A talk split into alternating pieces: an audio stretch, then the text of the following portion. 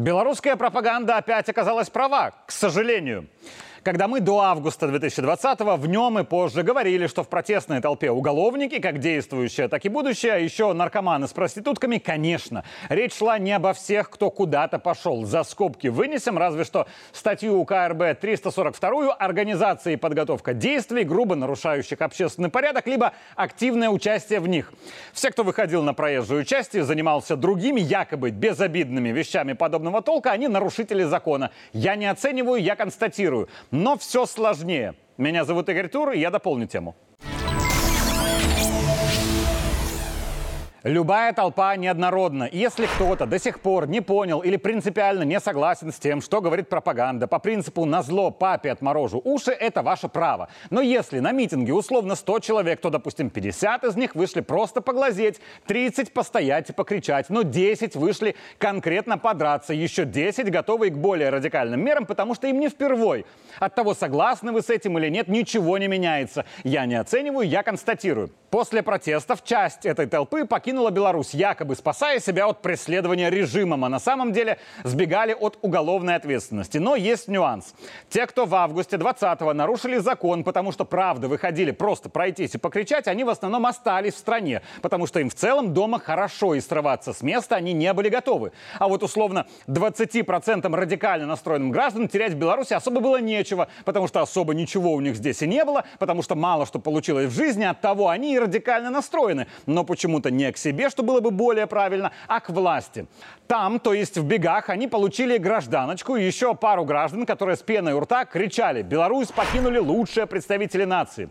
У любых таких информационно-психологических операций есть несколько объектов воздействия. У этой первый объект – это мы, те, кто живет в своей стране. Нам пытались внушить, что уехавшая цвет нации, а мы с вами якобы человеческий гумус. Второй объект воздействия – это сами уехавшие, которые в основной массе своей представляют из себя массу серую, а то и черную. Но им было очень приятно слышать про себя, что они не гумус, а они невероятные.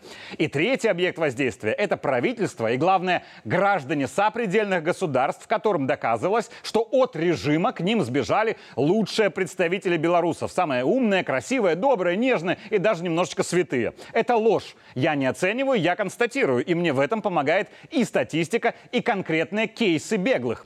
Газета «Речь Посполита» пишет, в прошлом году в Польше преступления, именно преступления, а не мелкие правонарушения, совершили 17 278 иностранных граждан. Более половины из них украинцы, но это отдельная тема для разговора. Мы про наших беглых. 1030 из них за год совершили преступления в Польше. Давайте призовем в помощь математику. 1030 разделим на 365 дней в году. Получим следующее. В Польше каждый день без малого три белоруса совершают преступления. Самое распространенное – это езда за рулем в нетрезвом виде, а дальше и нарушение на судебного запрета на управление транспортным средством. То есть это рецидив.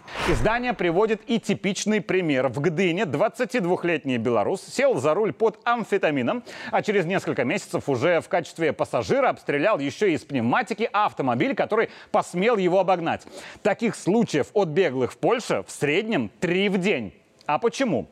Появляется вторая статья в рейтинге преступлений беглых, и это наркотики.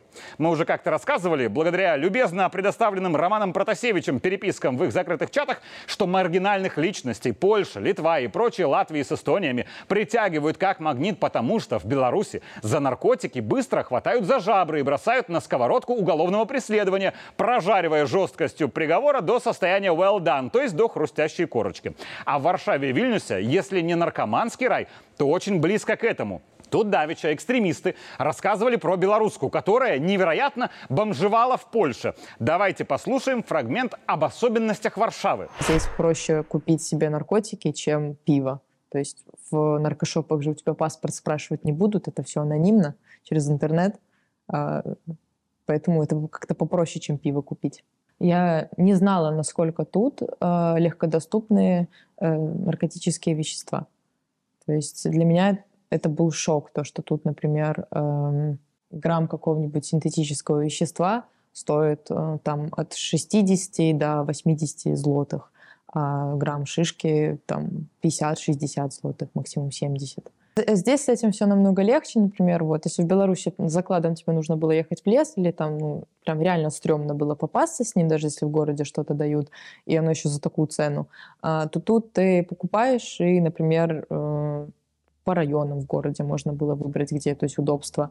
На магнитах, там прикопы, например, какие-нибудь. Э, э, и можно, тут с чего я была в шоке, что тут можно оформить доставку э, под адрес. То есть доплачиваешь 30-40 злотых, и тебе привозят э, там все, что ты пожелаешь, то, что ты купишь там, то есть соберут и привезут прямо под адрес. Это интервью экстремистки экстремистам. Белорусские госсми не имеют отношения к созданию этого контента. Мы всего лишь показали фрагмент. Это даже не наша пропаганда, это просто правда. При этом я трижды подчеркну, что я не считаю каждого уехавшего белоруса маргиналом, наркоманом и проституткой. Нет, там хватает и наших приличных сограждан. Но других как-то сильно много. Неделю назад кондуктор поезда Катовица-Краков вызвал полицию на безбилетника. Его попытались с поезда просто садить, но он начал бросаться на полицейских с криками «Не имеете права, я белорус, я страдал от режима». Полиция была вынуждена его задержать, чтобы для начала не орал, мешая полякам ехать по своим делам, а потом и досмотреть. И нашли в сумке марихуану, за которую вместе с нападением на полицию белорус этот теперь присядет и надолго. А вот был бы не обкурен, вот просто вышел бы из поезда от греха подальше. А еще, ну давайте честно. Вот если у тебя в сумке наркотики, то купи ты уже этот билет, не рискуй. Но либо недостаток мозгов, либо их недостаток от наркотического опьянения сильно снижают способность к анализу. Повторю еще раз. В Польше каждый день преступления совершают в среднем три белоруса. А теперь элемент политического анализа в этой криминальной рубрике. Я, откровенно говоря, вот не думаю, что рост преступлений, совершаемых белорусами в Польше, как-то повлияет на решение Варшавы по ним. Мне кажется, что это, в общем, часть варшавского плана. Простые поляки, понятное дело, они сильно бесятся, потому что если вдруг за те же наркотики задержан ну, свой ну, это бывает. Но если они читают, что к ним домой приехал белорус, которому тут якобы помогают укрываться от режима, то есть которого приютили, обогрели, а он обкурится или обколется и фигвамы полякам рисует публично, то у польского электората культивируется агрессия ко всем нам, белорусам, потому что они у себя дома видят только таких вот наркоманов, проституток и уголовников с белорусским паспортом, ошибочно приходя к выводу, что мы все такие – это, конечно, неправда, но это чудовищная иллюзия поляков очень выгодна их власти, причем любой, что Качинскому, что Туску. Они же для обретения или удержания власти рисуют образ внешнего врага, для борьбы с которым нужно единство польской нации. Речь о нас и россиянах. И польским властям выгодно, чтобы поляки видели вот таких вот белорусов у себя дома и считали, что мы все огульно вот такие обкуренные маргиналы. И для спасения нации от таких вот нас им нужны деньги на армию, оружие и прочие заборы. И обозленные поляки с этим согласятся. А теперь представьте себя на месте простого поляка. Ему годами рассказывали, и он поверил, что из Беларуси к ним сбежали лучшие представители белорусской нации. Но он видит, что они сейчас у него дома творят дичь, они наркоманы и уголовники. И тогда он подумает, вот если эти лучшие, то какие же тогда худшие? То есть какие же тогда звери, те остальные, которые остались в Беларуси, и начнет нас ненавидеть в перемешку со страхом. А именно это и нужно варшавским политикам. Сильно мешает этому чудовищному плану наш безвизовый режим, когда поляки могут приехать в Беларусь и увидеть, что между нами настоящими и маргинальными беглыми пропасть от того Варшава и всячески препятствует пересечению границы с Беларусью, чтобы поляки не смогли любить белорусов, а продолжали ненавидеть и все сильнее белорусов, которые в Польше. Дорогие поляки, приезжайте и посмотрите на нас настоящих – мы, белорусы, совсем не похожи на массу тех, кто сбежал от нас к вам. И вы это наверняка знаете. Просто, возможно, вот чуть подзабыли. Соседей, как часто говорит Лукашенко, не выбирают.